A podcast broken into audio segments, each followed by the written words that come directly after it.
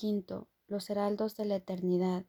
En este mundo el Hijo de Dios se acerca al máximo a sí mismo en una relación santa. Ahí comienza a encontrar la confianza que su Padre tiene en él. Y ahí encuentra su función de restituir las leyes de su Padre a lo que no está operando bajo ellas y de encontrar lo que se había perdido. Solo en el tiempo se puede perder algo, pero nunca para siempre. Así pues, las partes separadas del Hijo de Dios se unen gradualmente en el tiempo, y con cada unión el final del tiempo se aproxima aún más. Cada milagro de unión es un poderoso heraldo de la eternidad. Nadie que tenga un solo propósito unificado y seguro puede sentir miedo. Nadie que comparta con él ese mismo propósito podría dejar de ser uno con él.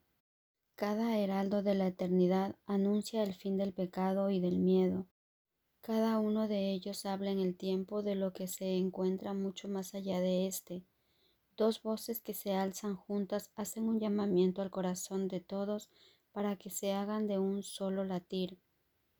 Y en este latir se proclama la unidad del amor y se le da la bienvenida. Que la paz sea con vuestra relación santa la cual tiene el poder de conservar intacta la unidad del Hijo de Dios.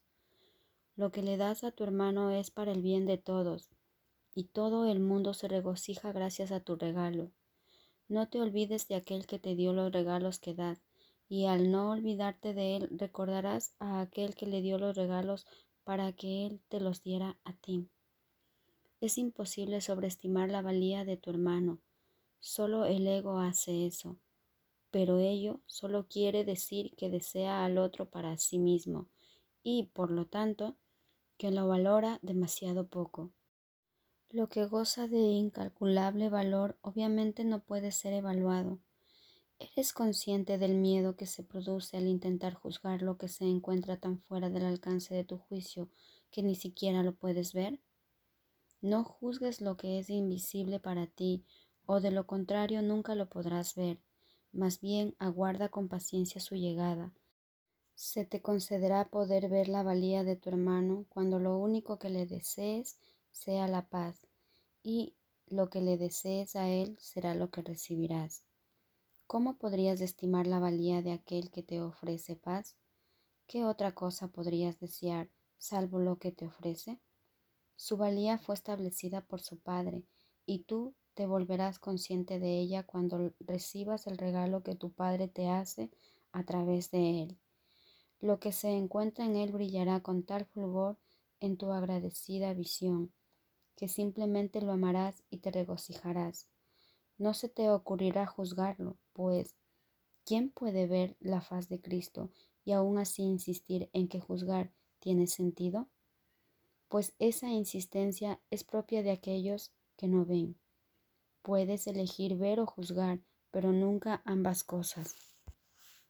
El cuerpo de tu hermano tiene tan poca utilidad para ti como para él. Cuando se usa únicamente de acuerdo con las enseñanzas del Espíritu Santo, no tiene función alguna, pues las mentes no necesitan el cuerpo para comunicarse.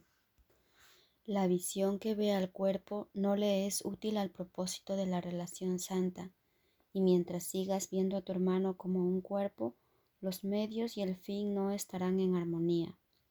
¿Por qué se han de necesitar tantos instantes santos para alcanzar una relación santa cuando uno solo bastaría? No hay más que uno. El pequeño aliento de eternidad que atraviesa el tiempo como una luz dorada es solo uno. No ha habido nada antes ni nada después. Ves cada instante santo como un punto diferente en el tiempo, mas es siempre el mismo instante. Todo lo que jamás hubo o habrá en él se encuentra aquí ahora mismo. El pasado no le resta nada y el futuro no le añadirá nada más. En el instante santo entonces se encuentra todo. En él se encuentra la belleza de tu relación con los medios y el fin perfectamente armonizados ya. En Él se te ha ofrecido ya la perfecta fe que algún día habrás de ofrecerle a tu hermano. En Él se ha concedido ya el ilimitado perdón que le concederás. Y en Él es visible ya la faz de Cristo que algún día habrás de contemplar. ¿cómo ibas a poder calcular la valía de quien te ofrece semejante regalo? ¿Cambiarías ese regalo por otro? Ese regalo restituye las leyes de Dios nuevamente a tu memoria, y solo por recordarlas te olvidas de las leyes que te mantienen prisionero del dolor y de la muerte. ¿No es este un regalo que el cuerpo de tu hermano te pueda ofrecer? El velo que oculta el regalo también lo oculta a él. Él es el regalo, sin embargo, no lo sabe. Tú tampoco lo sabes. Pero ten fe en aquel que ve el regalo en ti y en tu hermano, lo ofrecerá y lo recibirá por vosotros dos. Y a través de su visión lo verás, y a través de su entendimiento lo reconocerás y lo amarás como tuyo propio. Consuélate y siente cómo el Espíritu Santo cuida de ti con amor y con perfecta confianza en lo que ve. Él conoce al Hijo de Dios y comparte la certeza de su Padre de que el universo descansa salvo y en paz en sus tiernas manos. Consideremos ahora lo que tiene que aprender a fin de poder compartir la confianza que su Padre tiene en Él. ¿Quién es Él para que el Creador del universo ponga a éste en sus manos, sabiendo que en ellas está a salvo? Él no se ve a sí mismo tal como su Padre lo conoce. Sin embargo, es imposible que Dios se equivoque con respecto a donde deposita su confianza.